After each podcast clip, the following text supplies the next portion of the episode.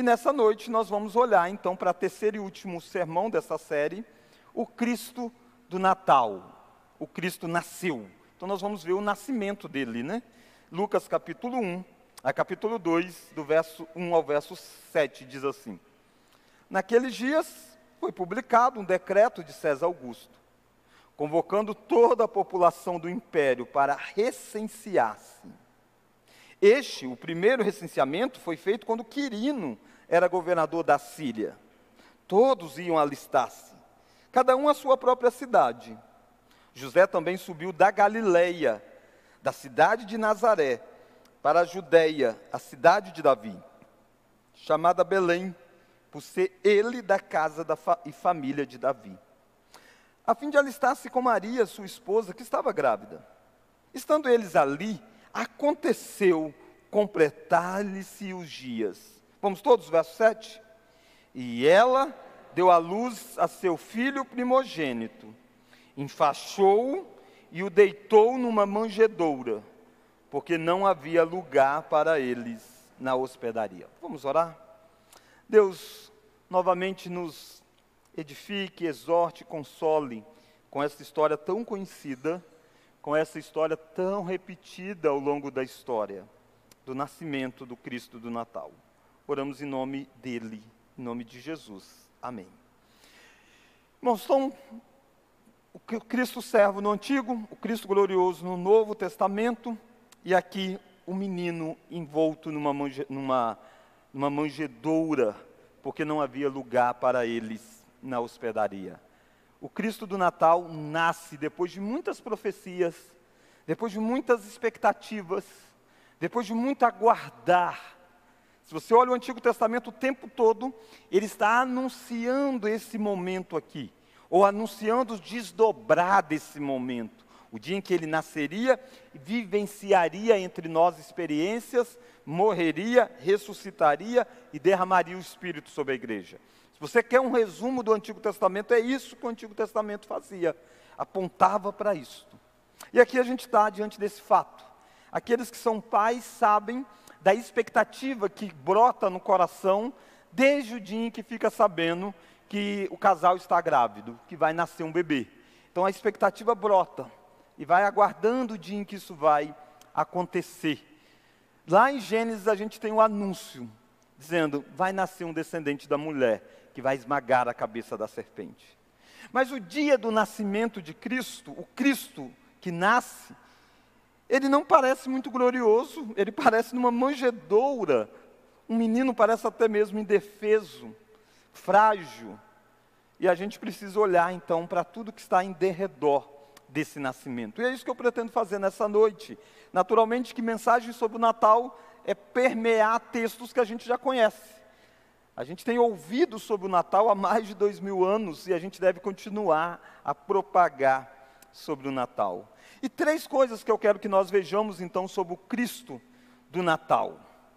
A primeira delas, que você encontra, é que o Cristo do Natal teve o seu, anunci... o seu nascimento anunciado. Quando você olha para Lucas e você vê ele aqui numa manjedoura, enfaixado, numa manjedoura colocado numa estrebaria, um casal apenas aí naquele primeiro momento, José e Maria e a criança, mas nada. Talvez você diz, poxa, esse nascimento pegou todo mundo desprevenido. Esse nascimento é algo que ninguém esperava. Na verdade, esse nascimento foi muito anunciado.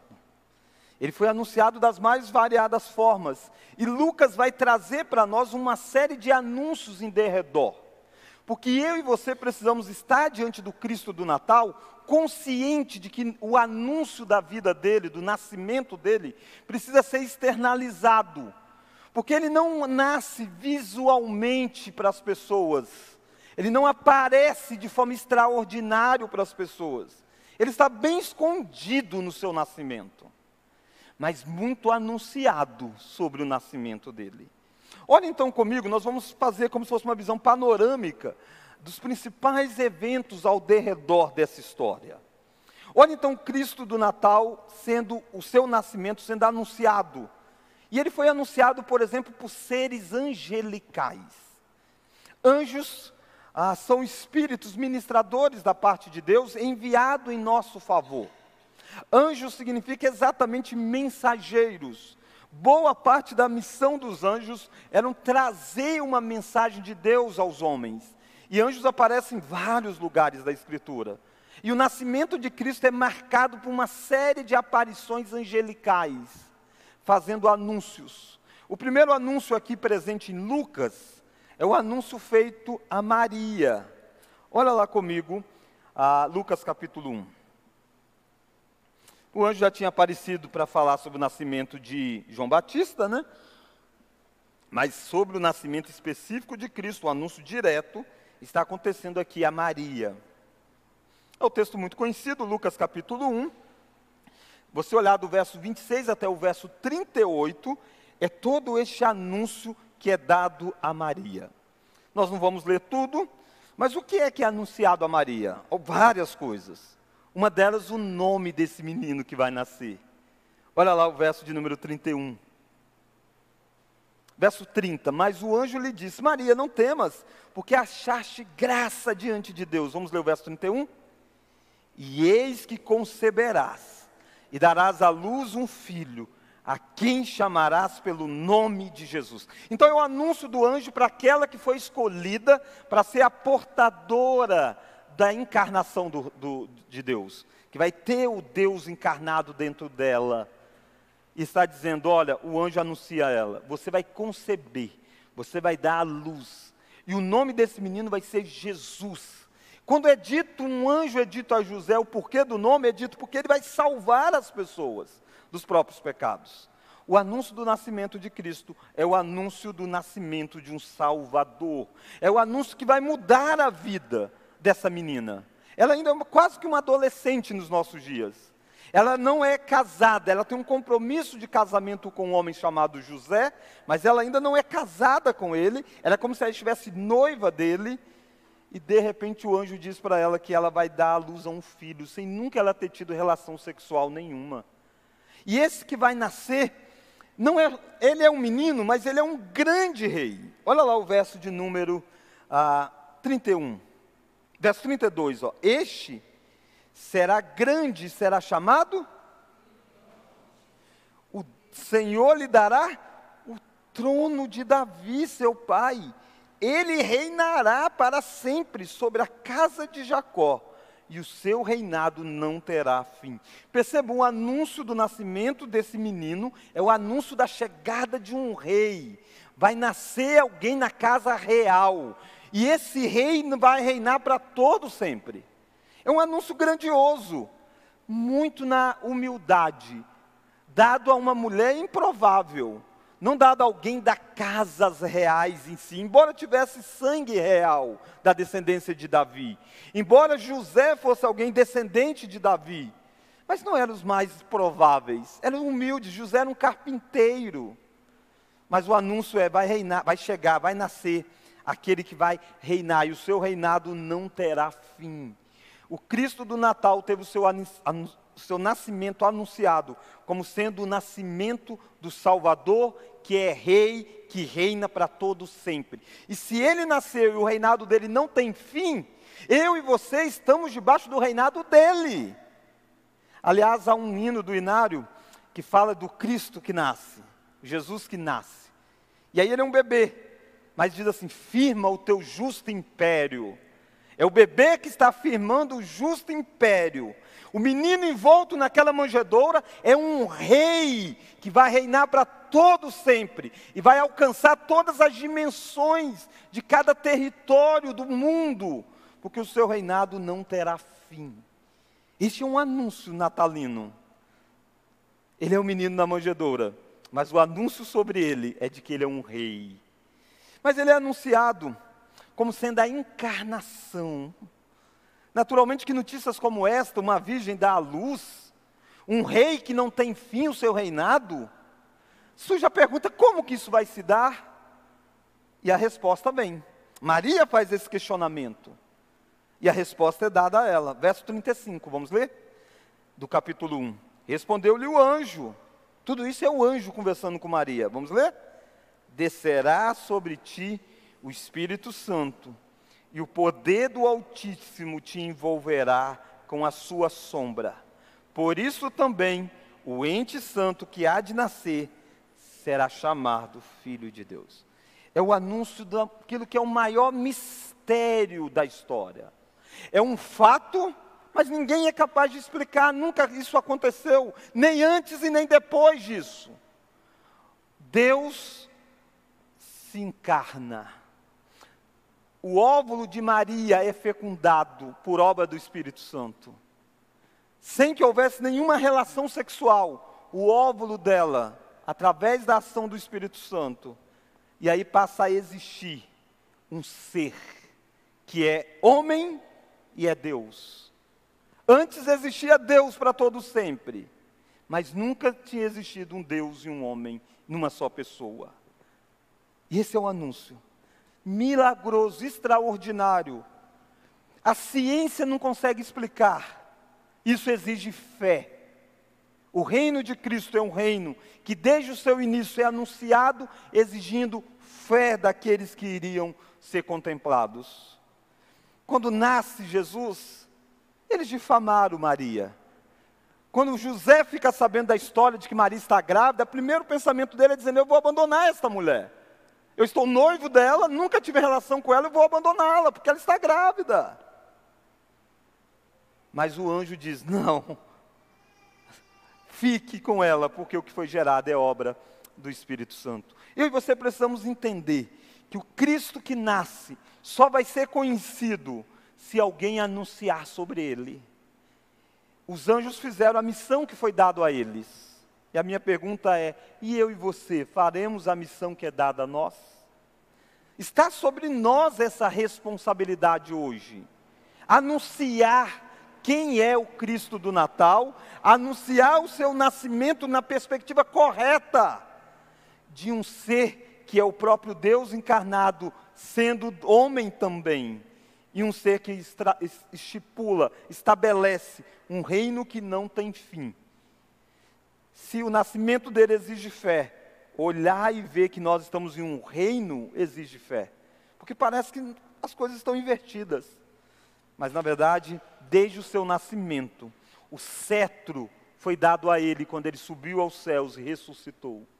E ele está governando cada área da existência da humanidade. E óbvio que há gente rebelde a esse reino. Óbvio que há pessoas que não se submetem a esse rei. E no último dia ele vai tirá-los do seu reino, lançá-los em uma condenação eterna porque o justo império foi estabelecido. O menino que nasce na manjedoura é o rei anunciado. Mas o anúncio se dá em várias circunstâncias. Anunciaram antes, Maria vivencia a experiência aí de aproximadamente nove meses com essa criança dentro de si. Lucas capítulo 2, o menino nasce. E você vê de novo um anúncio. Olha lá o verso 8 no dia agora do nascimento de Jesus. Lucas 2:8. Havia naquela mesma região pastores que viviam nos campos e aguardavam o seu rebanho durante as vigílias da noite. E um anjo do Senhor desceu onde eles estavam, e a glória do Senhor brilhou, foi durante a noite, ao redor deles, e ficaram tomados de grande temor. Não é de menos, né? Você está lá cuidando de ovelhas, é pastores aqui cuidavam de ovelhas mesmo, o animal.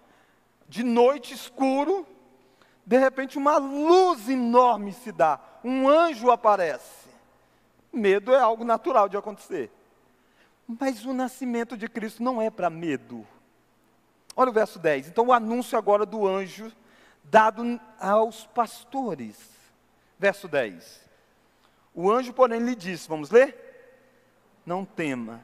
Eis que vos trago boas nova, boa nova de grande alegria, que o será para todo o povo. A notícia é de grande alegria. Essa palavra que você está lendo aqui, eis que vos trago boa nova, é a palavra evangelho, ou a palavra que deriva dela, e aí chega a evangelho. A raiz dela, melhor dizendo, seja evangelho. Ele está dizendo: Eis que eu vos evangelizo. Palavra evangelho significa boas novas. É isso que o anjo fez. Eu trago para vocês evangelização. Eu trago para vocês boa notícia. Eu evangelizo vocês dizendo que é uma notícia maravilhosa. Essa palavra ficou tão consagrada, naquela época era uma palavra comum, usada para todas as boas notícias, principalmente quando um governante fazia algo, ou fazia uma medida, uma, uma, um decreto, alguma coisa que era uma notícia boa para ser dada ao povo. Um perdão de dívidas. E aí dizia, então estamos dando o evangelho uma boa notícia. Essa palavra ficou tão consagrada no meio cristão que hoje, se você usa a palavra evangelho ou evangelizar, você está dizendo da obra de Cristo. Nós, a nós é dado fazer aquilo que os anjos fizeram naquela noite: evangelizar os que estão ao nosso derredor, anunciar boas notícias. E os anjos, eles não sabiam de toda a história.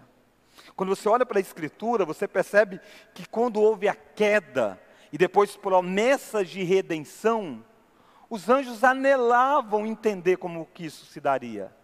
Os anjos aprendem à medida que Deus faz na história da humanidade, trazendo o Salvador, dando notícias aos anjos, dizendo: vá lá e diga isso. E eles vão cheios de alegria, dizendo: nasceu o Salvador porque eles estão vendo como que vai se dar a redenção diante dos olhos deles. Eu e você somos chamados por Deus a continuar dando os anúncios sobre o nascimento de Jesus. Há pessoas tão distantes quando Cristo nasceu que foram os magos. Não está em Lucas, está em Mateus. Mas a eles também foi anunciado. Anunciado através da espalhados judeus no exílio foram viver nas mais diferentes regiões, e aí levaram a mensagem de uma promessa de um Messias, e através da natureza, quando uma estrela é identificada, e através da estrela eles percebem, dizendo: nasceu um rei. Percebe? O Cristo do Natal teve o seu nascimento anunciado anunciado por anjos, anunciado pelas estrelas. A minha pergunta é: ele vai ser anunciado por você?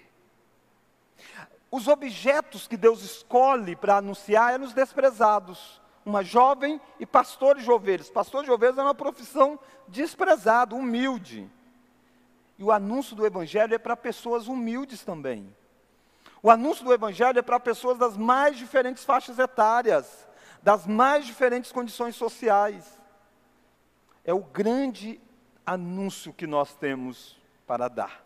Então, o nascimento do Cristo do Natal, primeiro, foi anunciado. Você viu em Lucas isso marcado. Mas a segunda lição é que o Cristo do Natal teve o seu nascimento louvado. Não apenas anunciado, mas louvado.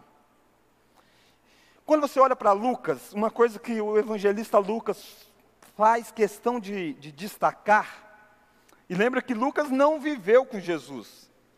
Lucas, quando ele inicia o seu evangelho, dizia: Eu fiz uma pesquisa acurada do que aconteceu. Fui atrás de informações. E movido, lógico, pelo Espírito Santo, ele faz o relato final disso. E Lucas entende por bem registrar músicas no nascimento de Jesus. Quando você olha para o anúncio, você quer olhar para as respostas aos anúncios e as respostas foram marcadas por música. A primeira pessoa que teve esse anúncio direto, que foi Maria, ela respondeu com cântico. Olha lá Lucas capítulo 1. E como eu disse, a gente não vai olhar naturalmente, né? Tudo. Eu quero que a gente veja o todo da história.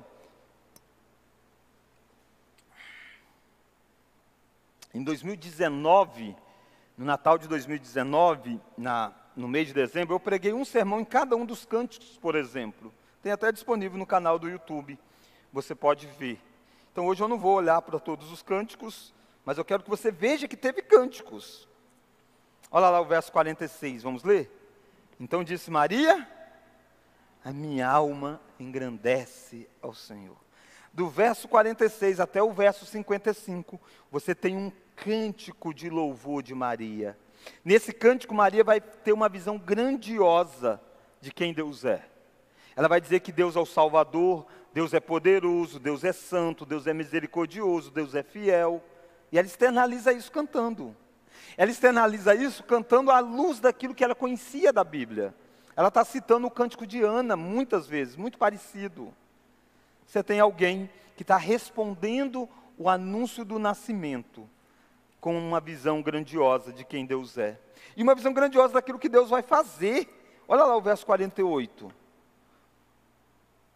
Ó, porque contemplou, verso 48, porque contemplou na humildade da sua serva. Vamos ver agora? Pois desde agora todas as gerações me considerarão bem-aventurada. Todos vão me dizer que eu sou bem-aventurada.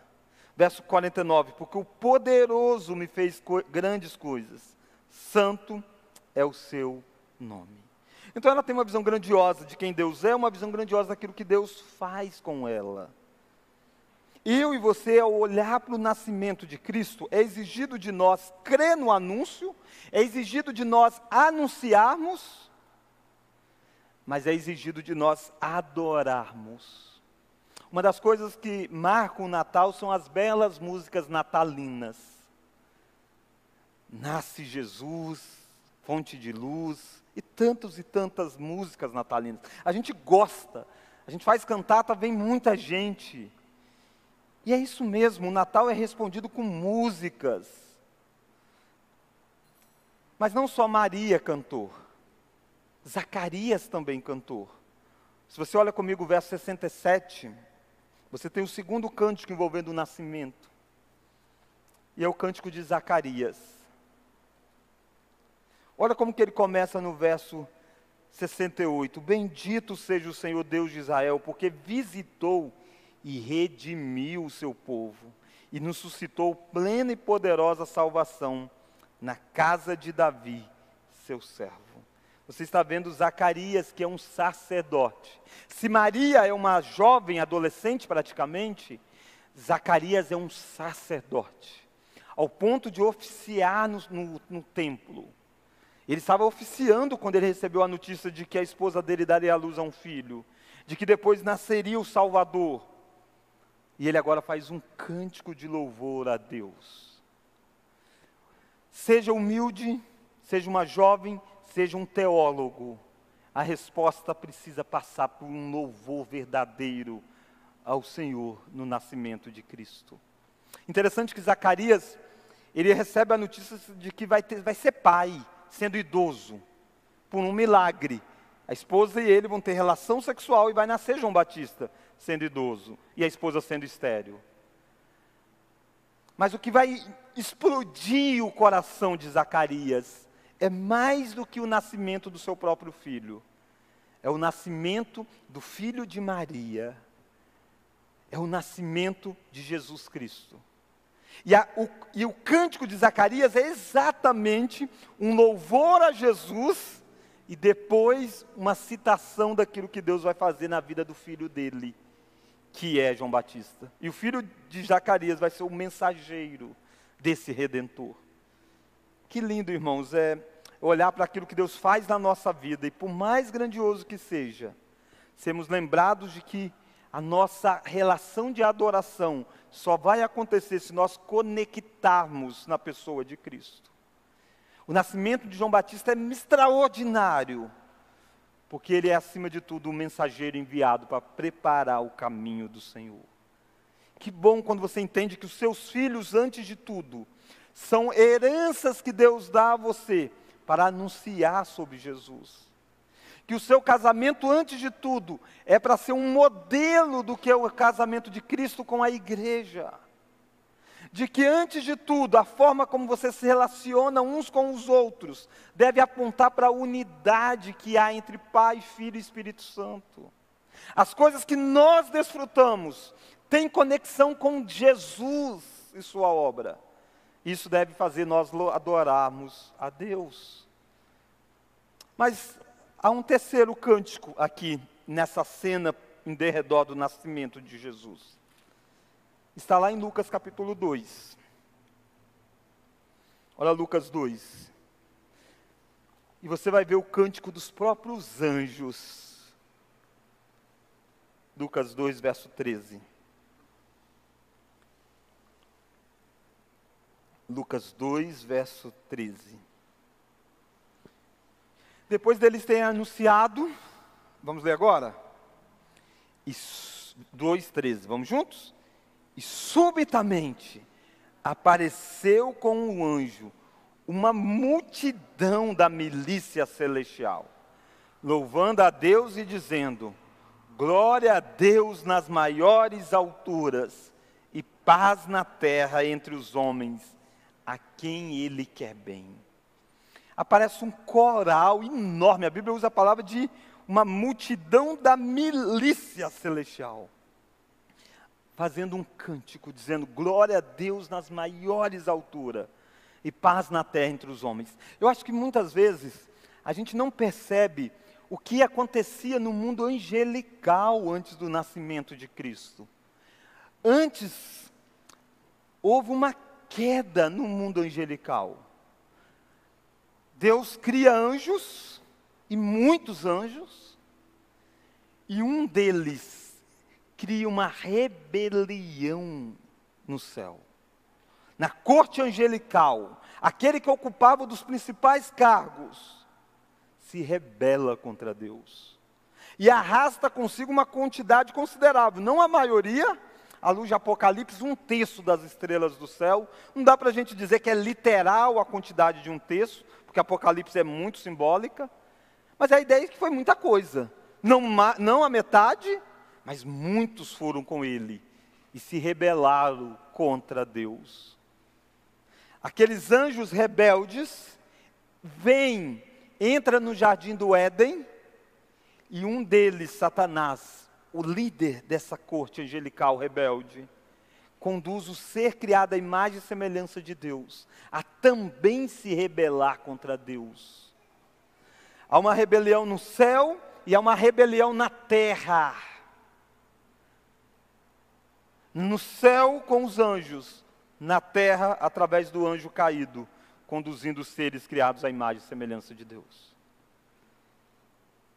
Quando há rebelião no céu, Deus definitivamente o, o rejeita esses anjos. Não há mais relação de misericórdia com eles. Eles passam a ser inimigos de Deus. E eles se tornam inimigos dos seres criados à imagem e semelhança de Deus. E eles passam a acusar o homem que caiu em pecado, dizendo: todos devem a mim, todos pertencem a mim, porque todos viraram as costas para o Senhor. E é isso que Satanás faz todo o Antigo Testamento. Ele chega ao ponto de querer tomar o corpo de Moisés quando Moisés é morto. E aí o corpo de Moisés precisa ser sepultado. E os, e os demônios vão tentar pegar os anjos caídos e tornar esse corpo provavelmente um símbolo de idolatria. E há uma guerra entre anjos. Judas diz para nós que aparece um anjo do Senhor. Um anjo luta e diz: Não, o corpo de Moisés pertence a nós. E o corpo de Moisés é levado pelo anjo, enterrado em algum lugar que ninguém nunca sabe, não foi revelado, para evitar a idolatria. Havia essa relação. Esses seres viveram muitos anos percebendo um, um ser rebelde, chegando diante de Deus e acusando. E agora, o propósito da redenção acontece na história. Um dos três que era adorado na eternidade, o Filho, se encarna. E os anjos vêm e anuncia dizendo: Ele nasce, o que vai nascer na manjedoura, o que está nascido lá, o que você vai encontrar, ele é exatamente o Salvador dos homens. Ele é aquele que vai resolver o problema da raça humana. Por isso que ele vai dizer: glória a Deus nas maiores alturas. Percebe a empolgação que há nos anjos, dizendo: paz na terra entre os homens a quem Deus quer bem. Paz na terra. Está resolvido, nasceu o Salvador. Essa é uma adoração dos anjos ao próprio Deus por aquilo que Deus fez na história. Nascimento do Cristo do Natal precisa ser anunciado e precisa ser adorado. Adorado, você viu por Maria, por Zacarias, por anjos. E olha lá o verso 25. você vai encontrar um cântico de um homem chamado Simeão, idoso. Eu não vou falar sobre ele, a gente falou na cantata. Simeão fez um cântico, um homem velho, pronto para morrer. Ele pega Jesus no colo e diz: Pode despedir o teu servo, porque eu vi a redenção. Um cântico que aponta para redenção. Queridos, quatro cânticos envoltos no nascimento de Jesus Cristo. Minha pergunta para você é: o que você faz quando nós nos reunimos e quando a gente diz é hora de cantar? Você canta? Ou você só vê pessoas cantando aqui na frente? Hebreus diz para nós que esse que nasceu, ele vem no culto e ele canta diante de Deus, conduzindo o seu cântico e o meu cântico a Deus. Nós precisamos cantar, porque se nós entendemos o que é a mensagem do Natal, nós precisamos externalizar isso. Nós devemos cantar isso na nossa vida individual, como Maria faz, individualmente, a minha alma engrandece o Senhor. Devemos fazer isso dentro do aspecto religioso, como sacerdote era, como Zacarias, dentro do aspecto coletivo, como os anjos fizeram numa milícia celestial, nós precisamos cantar. E mais do que uma afinação, é o coração que deve estar envolvido na adoração. Você não tem o direito de dizer, eu não sei cantar, por isso eu não canto. Eu não estou dizendo cantar com microfone nas mãos. Esses cantam para conduzir você a cantar. Esses devem ser afinados. Mas todos nós que estamos sentados, a gente precisa cantar. E olha que quem fala é alguém que não é musicalizado. Mas não é questão de gostar de música ou não gostar de música. É a questão da resposta em adoração àquilo que Deus faz e uma delas é cantar ao Senhor. Mas eu quero olhar para a terceira e última lição do Cristo do Natal e o nascimento dele, né? O que nós estamos vendo hoje é que o Cristo nasceu.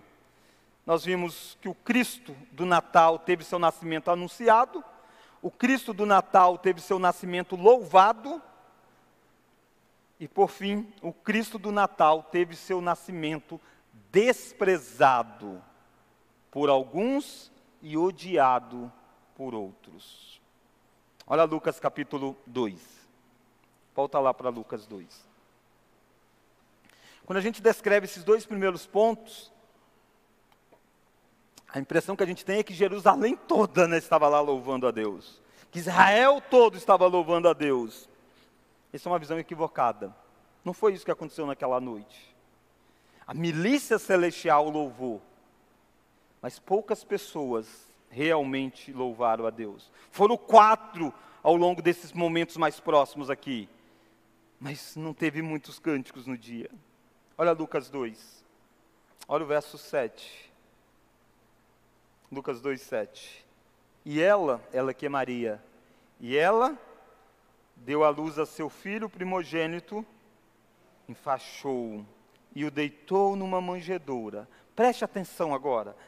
Se você vê a cena de Jesus numa manjedoura, se você visualiza isso e acha uma das imagens belas, e deve achar mesmo, a humildade de Cristo, Ele estando em nosso lugar e tudo mais, o rei nessa situação, mas Lucas conecta o porquê que isso se deu. Houve uma responsabilidade humana para essa cena. Olha o verso 7. Por quê? Não esperaria. Não foi o primeiro lugar que José pensou. José não é um marido negligente. Ele não foi para Jerusalém sem ter condição de pagar nem um lugarzinho sequer para ficar hospedado. Não, ele leva alguma coisa.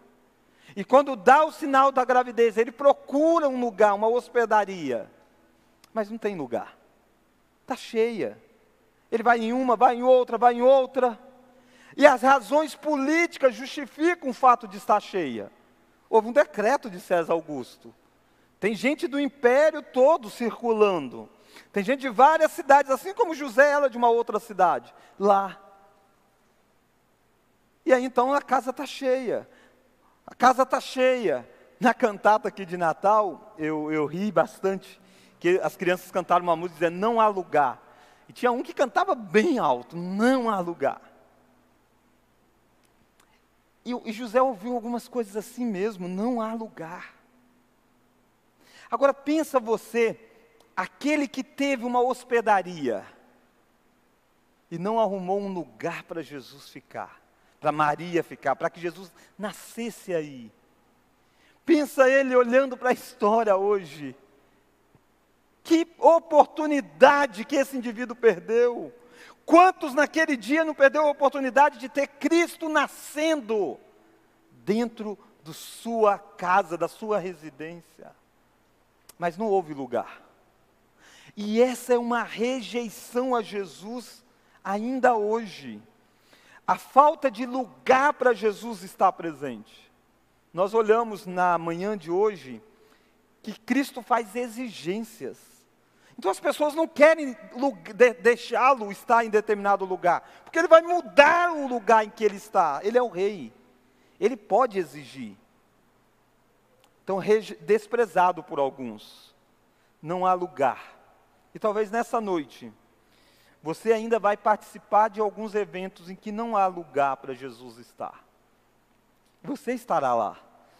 E você deve lembrar que você está lá para anunciar daquele que um dia não teve lugar. Você tem que anunciar o verdadeiro sentido do Natal. Mas Jesus não foi apenas desprezado no sentido de que não há lugar, uma indiferença. O nascimento de Jesus foi até mesmo odiado. A gente descobre de um rei que ficou sabendo, porque chegou a notícia a ele dizendo: Nasceu o rei dos judeus. Esse homem é denominado de Herodes. E o ódio tomou conta daquele coração ao ponto dele mandar matar todas as crianças de dois anos para baixo. Se nós ficamos hoje assustados quando a gente ouve falar de abortos, a gente deve lembrar que, desde o nascimento de Cristo, crianças inocentes morrem nas mãos de pessoas que são cruéis contra Cristo.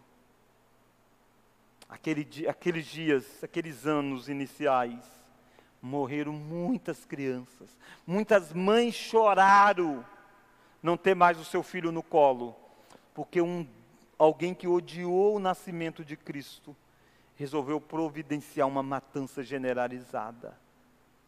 Não se ilude, meus irmãos, os poderosos não querem que Cristo estabeleça o seu reino entre eles. Mas Cristo há de estabelecer, já estabeleceu. Mas eles odeiam o reino de Cristo. E eles providenciam morte se for necessário. Eles terminam pessoas se necessário for, para ver se destrói o Cristo do Natal. E é impossível detê-lo. Mais de dois mil anos atrás, os impérios têm se levantado e tentado impedir aquele que estava numa manjedoura de estabelecer o império dele mas o império dele vence e vencerá sempre. Porque o anúncio é: o reino de Jesus não passará, será de eternidade a eternidade. A minha pergunta diante de tudo isso é como você que está aqui vai reagir. Uma das coisas belas é de que você está reagindo muito bem de estar, tá, estar no culto ao Senhor. Isso já é uma grande evidência do seu compromisso com o, com o verdadeiro sentido do Natal. Você está para adorá-lo a Ele. Mas mais do que estar fisicamente, como você está com o seu coração diante do anúncio do Natal? A melhor notícia foi dada. Não importa o diagnóstico que você receba, não importa a situação financeira que você venha a viver, não importa nada disso. A melhor notícia paz na terra entre os homens. A melhor notícia, nasceu o Salvador. Você ouviu isso, e por isso você está aqui. Mas quantos não têm desprezado a pessoa de Jesus? Quantos não têm tido lugar para esse que nasce? E quantos não têm odiado ele ao ponto de promover perseguição? Mas a minha pergunta é: você está disposto a passar por perseguição se necessário for? Você está disposto em ficar a re, ser rejeitado por carregar a notícia do rei? Nós precisamos estar sempre dispostos a isso. Porque assim como Maria, nós devemos dizer grandes coisas o Senhor fez. Ele agiu com um braço poderoso. Louvado seja Deus, porque mais um Natal nós podemos olhar para o Cristo do Natal. O Cristo nasceu, viveu, morreu, ressuscitou, subiu aos céus e um dia há de voltar e nós estaremos plenamente com Ele.